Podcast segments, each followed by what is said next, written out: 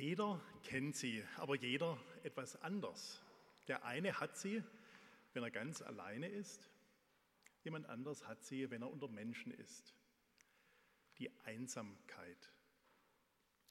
Die einen empfinden Einsamkeit abends nach der Arbeit, wenn es dunkel wird und sie nicht so recht wissen, was sie mit sich anfangen sollen. Andere empfinden Einsamkeit, wenn sie mitten unter Menschen sind, im Gedränge, am Samstagmorgen auf dem Markt, beim Einkaufen oder bei einer Party unter gut gelaunten Gästen. Vielleicht auch nach dem Gottesdienst, wenn alle zusammenstehen und plaudern beim nicht vorhandenen Kirchencafé. Einsamkeit im Übermaß, sie kann uns regelrecht krank machen, so wie zu viel Alkohol, so wie zu viel Essen.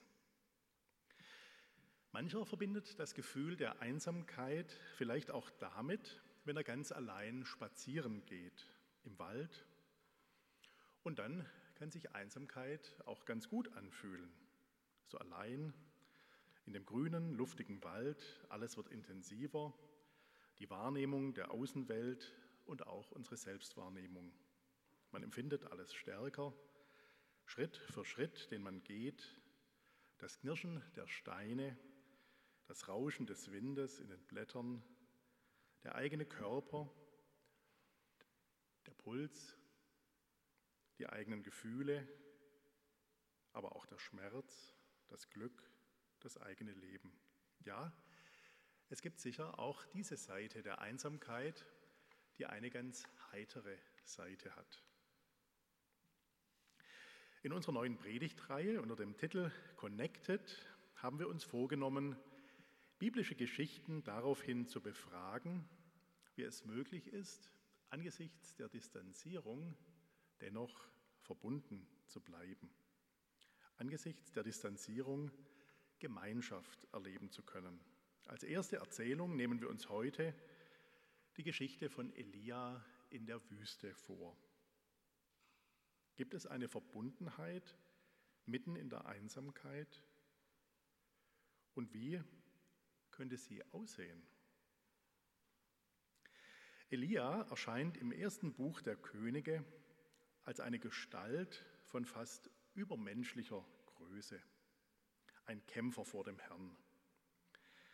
War Baal schon immer neben dem Gott Israels verehrt worden, so hatte vor allem Königin Isabel, die Frau des Königs von Israel Ahab, ursprünglich eine Prinzessin aus Tyrus, den Baalskult in Israel stark gefördert und sogar eigene Propheten unterhalten.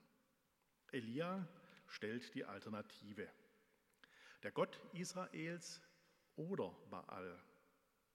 Und, siehe da, er kann das ganze Volk durch ein öffentliches Schauspiel auf dem Karmel wieder für den Gott Israels gewinnen. Es folgt die Erzählung von der Flucht Elias, von seiner Verzweiflung und von seiner Gottesbegegnung am Berg Horeb. Die Geschichte gehört vielleicht zu den schönsten Geschichten des Alten Testaments. Hören wir heute auf sie. Elia am Horeb. Und Ahab sagte Isabel alles, was Elia getan hatte und wie er alle Propheten Baals mit dem Schwert umgebracht hatte. Da sandte Isabel einen Boten zu Elia und ließ ihm sagen, die Götter sollen mir dies und das tun, wenn ich nicht morgen um diese Zeit dir tue, wie du diesen getan hast. Da fürchtete er sich und machte sich auf und lief um sein Leben und kam nach Beersheba in Juda und ließ seinen Diener dort. Er aber ging hin in die Wüste, eine Tagesreise weit, und kam und setzte sich unter einen Ginster und wünschte sich zu sterben und sprach, es ist genug. So nimm nun, Herr, meine Seele. Ich bin nicht besser als meine Väter. Und er legte sich hin und schlief unter dem Ginster. Und siehe, ein Engel rührte ihn an und sprach zu ihm, Steh auf und iss. Und er sah sich um, und siehe, zu seinen Häupten lag ein geröstetes Brot und ein Krug mit Wasser. Und als er gegessen und getrunken hatte, legte er sich wieder schlafen. Und der Engel des Herrn kam zum zweiten Mal wieder und rührte ihn an und sprach,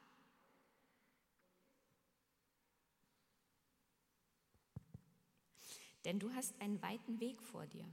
Und er stand auf und aß und trank und ging durch die Kraft der Speise 40 Tage und 40 Nächte bis zum Berg Gottes, dem Horeb. Und er kam dort in eine Höhle und blieb dort über Nacht.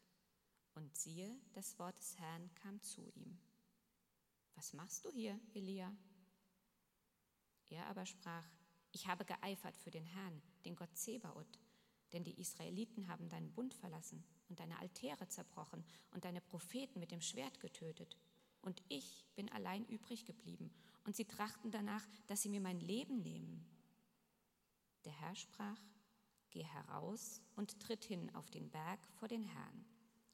Und siehe, der Herr ging vorüber.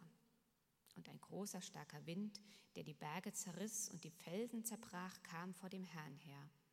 Der Herr aber war nicht im Winde. Nach dem Wind aber kam ein Erdbeben. Aber der Herr war nicht im Erdbeben. Und nach dem Erdbeben kam ein Feuer. Aber der Herr war nicht im Feuer. Und nach dem Feuer kam ein stilles, sanftes Sausen. Als das Elia hörte, verhüllte er sein Antlitz mit seinem Mantel und ging hinaus und trat in den Eingang der Höhle. Und siehe, da kam eine Stimme zu ihm und sprach, Was hast du hier zu tun, Elia? Er sprach, Ich habe für den Herrn, den Gott Zebaoth, geeifert, denn die Israeliten haben deinen Bund verlassen, deine Altäre zerbrochen, deine Propheten mit dem Schwert getötet, und ich bin allein übrig geblieben. Und sie trachten danach, dass sie mir das Leben nehmen. Aber der Herr sprach zu ihm, Geh wieder deines Weges durch die Wüste nach Damaskus und geh hinein und salbe Hazael zum König über Aram und Jehu, den Sohn Nimschis, zum König über Israel und Elisa, den Sohn Schaffats von Abel Mehola, zum Propheten an deiner Stadt. Elia ist auf dem Höhepunkt seines Erfolgs. Er hat alle seine Feinde vernichtet. Und er hat sogar durch sein Gebet Regen vom Himmel strömen lassen. Doch jetzt verfolgt ihn Isabel und schon gerät er in Angst. Er mag nicht mehr. Er ist auch nicht besser als seine Väter und seine Mütter. Wie Elia treten wir vielleicht auch manchmal voller Eifer an, alles besser zu machen, alle Fehler vielleicht aus unserem Leben zu überwinden. Doch je mehr wir glauben, wir hätten nun alle Schwächen beseitigt, taucht schon von einer anderen Seite ein neues Problem auf. Und dann haben wir keine Lust mehr. Jetzt genügt es, wir wollen nicht weiter, wir wollen nicht mehr kämpfen. Wir sind mit dem Ziel angetreten, manches besser zu machen als unsere Väter und Mütter und nun sind wir enttäuscht, dass wir natürlich auch gar nicht anders sind als sie dass wir die gleichen Fehler haben, über die, die wir einst, über die wir einst geschimpft haben. Einsamkeit kann sehr verschiedene Gesichter haben. Es gibt eine Einsamkeit aus Scham, weil wir denken, so wie ich empfindet es wahrscheinlich niemand anders auf dieser Welt. Oder so einen Fehler wie ich der ist eigentlich unverzeihbar. Und diese Scham führt uns dazu, dass wir uns am Ende vielleicht mit niemand mehr trauen, darüber zu reden.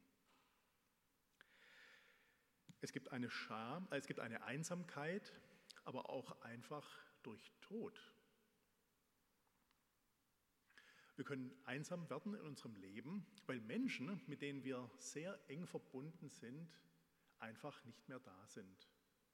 Durch Trennung, dadurch, dass die Wege auseinandergingen oder einfach dadurch, dass jemand verstorben ist.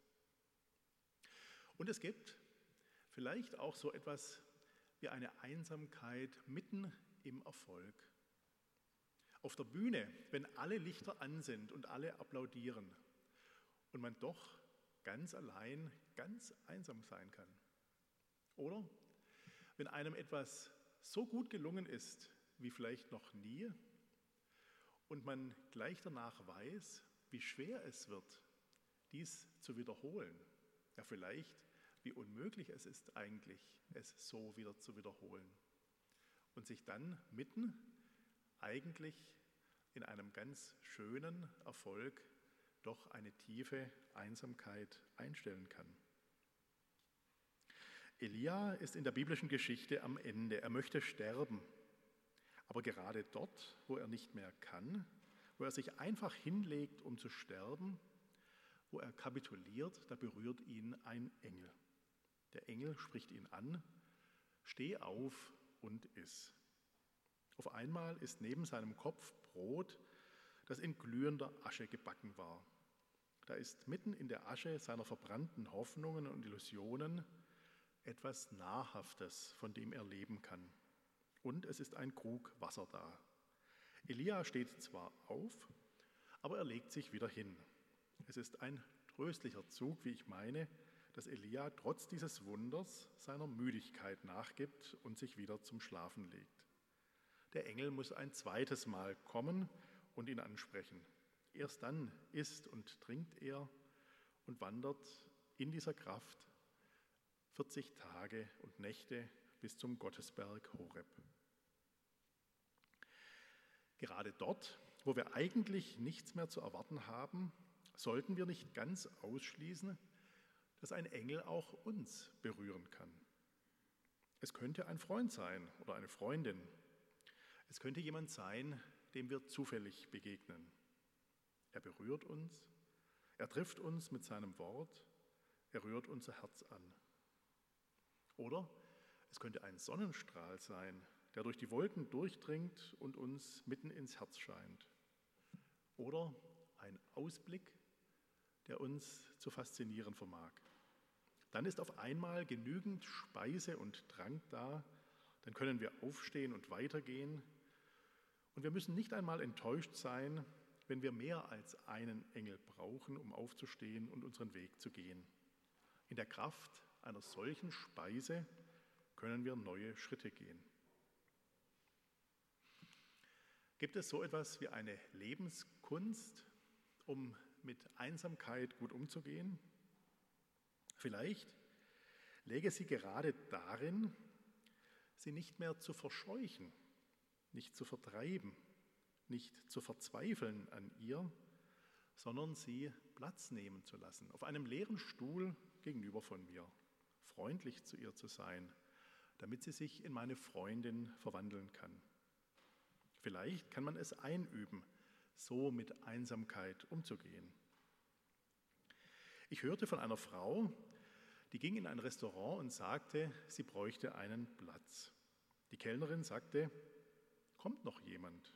Sie sagte schlicht, nein, mit großer Selbstverständlichkeit. Ich glaube, es ist ein Übungsprozess, das, was man auch die Schamhaftigkeit der Einsamkeit nennen könnte, abzulegen oder zumindest ein bisschen einzuschränken. Probieren wir es doch mal aus. Allein ins Kino gehen. Oder vielleicht, wenn wir mutiger geworden sind, auch mal alleine abends essen zu gehen. Und dann eine richtig teure Speise zu bestellen. Nicht nur einen Salat, nicht nur eine Pizza. Doch Elia ist noch nicht am Ziel. Er muss erst einmal durch die Wüste. Auf dem Gottesberg Horeb macht Elia dann eine Gotteserfahrung. Gott belehrt Elia, dass er kein so polternder Gott ist, wie er das bei der Ermordung der Baalspriester gedacht hat. Gott ist nicht im Sturm, der die Berge zerreißt, der alles umweht, was sich ihm in den Weg stellt. Und Gott ist auch nicht im Erdbeben, das alles durcheinander wirft. Gott ist nicht der zerstörende, zornige Gott. Er ist auch nicht im Feuer, das alles verbrennt, nicht in jenem leidenschaftlichen Eifer, den Elia ja, den Tag gelegt hat. Gott ist in einem sanften, leisen Säuseln, im Schweigen, in der Stimme eines feinen Schweigens.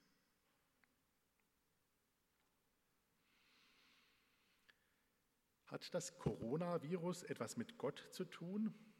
fragen manche in diesen Tagen und geben ganz unterschiedliche Antworten. Die einen sagen, Gott sei jedenfalls nicht der Ursprung des Coronavirus. Dieses sei vielmehr ohne Gott entstanden und schon gar nicht sei es eine Strafe Gottes. Statt mit seiner Allmacht die Geschicke der Welt zu lenken, sei Gott seinen Geschöpfen darin nahe, dass er in und mit ihnen leidet. Dafür stehe die Passion Jesu Christi. Was aber das Schicksal der Welt betrifft, habe Gott keine anderen Hände als unsere Hände. Auf der anderen Seite sind diejenigen zu finden, die zu wissen glauben, dass auch in Anbetracht von Covid-19 am Gedanken der Allmacht Gottes festgehalten werden müsse. Sei es für den christlichen Glauben nicht grundlegend mit dem Wirken Gottes in der Welt und in der Geschichte zu rechnen, in Lob und Dank, Bitte und Fürbitte, welchen Sinn hätte das Gebet für Menschen, die am Coronavirus erkrankt sind, wenn Gott gar nicht in den Weltzusammenhang eingreifen würde? Auf die Frage, wie das Übel der Welt mit Gottes Allmacht und Liebe vereinbar ist, antwortet man in dieser Perspektive dann nicht, Gottes Allmacht sollten wir einklammern, sondern unser Verständnis und die Verstehbarkeit Gottes. Schon Martin Luther sprach ja in diesem Zusammenhang aus der Perspektive des Glaubens von so etwas wie der Abwesenheit Gottes. Die Elia-Geschichte, die wir heute gemeinsam lesen, sie ist keine theoretische Abhandlung über den Gottesbegriff. Die Elia-Geschichte ist eine Erzählung. Interessanterweise setzt diese Erzählung vor die Gottesbegegnung Elias die Wüstenerfahrung der Einsamkeit. Und über die Gotteserfahrung erzählt die Elia-Geschichte dann in Bildern, nicht in Begriffen. Das einprägsamste Bild ist sicher in der Übersetzung Martin Luthers das stille, sanfte Säuseln, das Schweigen, in dem Gott gegenwärtig ist, die Stille. Wenn wir beginnen, Erfahrungen unserer Einsamkeit dazu zu nutzen, ruhig zu werden und zu schweigen, könnten wir vielleicht im stillen, sanften Säuseln in unserem Schweigen auch Gott vernehmen. Gott will ja auch heute zu uns sprechen. Und wenn wir in der Stille dann Gott vernehmen, dann könnte vielleicht auch unsere Einsamkeit sich verwandeln. Im Bewusstsein, dass wir ja im Grunde alle Tage unseres Lebens mit dem Grund unseres Lebens verbunden sind. Bitten wir also Gott darum, dass er uns lehre, mit der Einsamkeit in unserem Leben umzugehen. Und bitten wir ihn darum, dass die Einsamkeit unseres Lebens sich dann und wann in eine Stille verwandeln möge, in der er uns begegnet und zu uns reden kann. Und bitten wir Gott darum, dass er uns den Glauben stärkt, dass wir in allen Widerfahrnissen unseres Lebens, den guten und den schlechten, seine Gegenwart glauben können. Amen.